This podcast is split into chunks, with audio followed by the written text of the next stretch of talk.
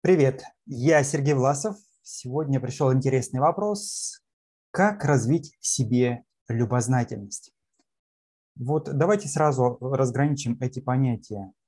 А, любознательность и любопытство.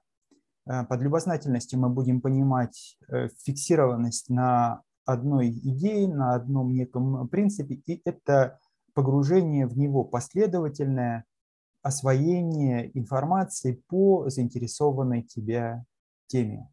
А любопытство – это поверхностное узнавание обо всем понемножку, удовлетворение такого легкого интереса к окружающему миру без э, проникновения в детали, в тонкости, в нюансы. Ну, например, если я изучаю э, курс э, и в рамках данного курса тема может быть абсолютно любая. Мне интересны детали, подробности. Я хочу не только прослушать лекции, но и почитать дополнительные материалы, просмотреть дополнительные записи видео встреч, видеоконференций и так далее, вникнуть, поразмышлять, пообщаться э, с преподавателем после завершения лекции, уточнить у него какие-то свои мысли, поделиться с ним своими идеями по этому поводу, узнать его мнение – а, может быть, походить на какие-то дополнительные занятия, потому что мне очень и очень это интересно, это любознательность.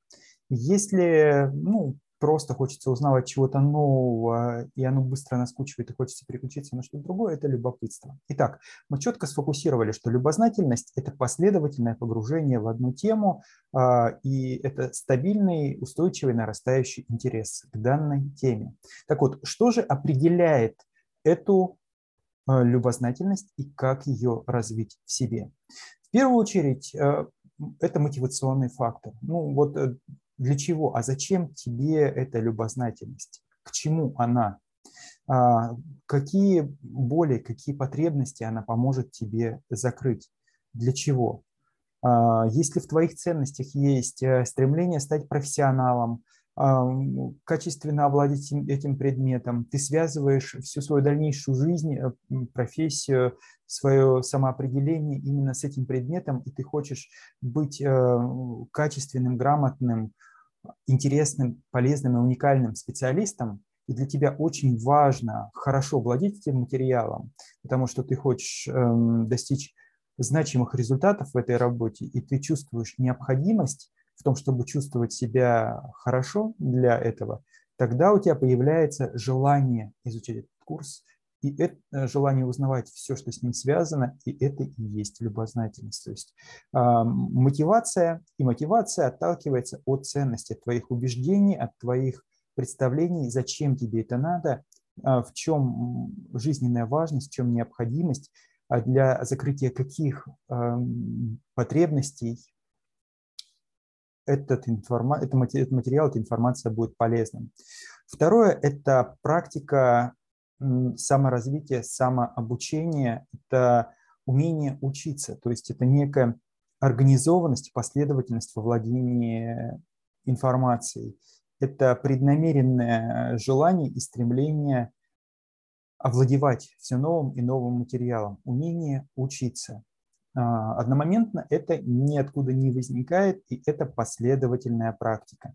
Это практика а, которая формируется обычно ну, на протяжении всего школьного периода обучения, а, когда ребенок самостоятельно приучается к самостоятельному выполнению домашних заданий, когда он приучается к самостоятельному анализу этих домашних заданий, выводов, умению размышлять, рассуждать по поводу результатов выполненных домашних заданий, тогда у него формируется то, что называется внутренний локус контроля ну, формируется ответственность э, за результат и формируется представление о том, что за твой дальнейший успех и за все, что связано с этим успехом, отвечаешь только ты. И для того, чтобы получить этот необходимый тебе уровень внутренней удовлетворенности, э, необходимо качественно выполнить определенный набор шагов. А вот для того, чтобы качественно выполнить этот набор шагов, необходимо владеть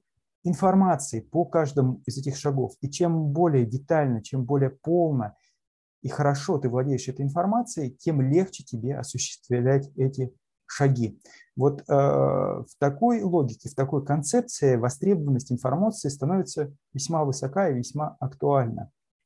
И тогда, владея навыками обучения, э, самоорганизации, владея высокой внутренней мотивацией, ты будешь преднамеренно прикладывать усилия для того, чтобы овладеть тем предметом, который ты связываешь со своими дальнейшими перспективами, своим дальнейшим интересом, с тем, что для тебя действительно важно, то, что отвечает на твои глубинные потребности и запросы, то, что ассоциируется у тебя с чем-то исключительно важным для тебя.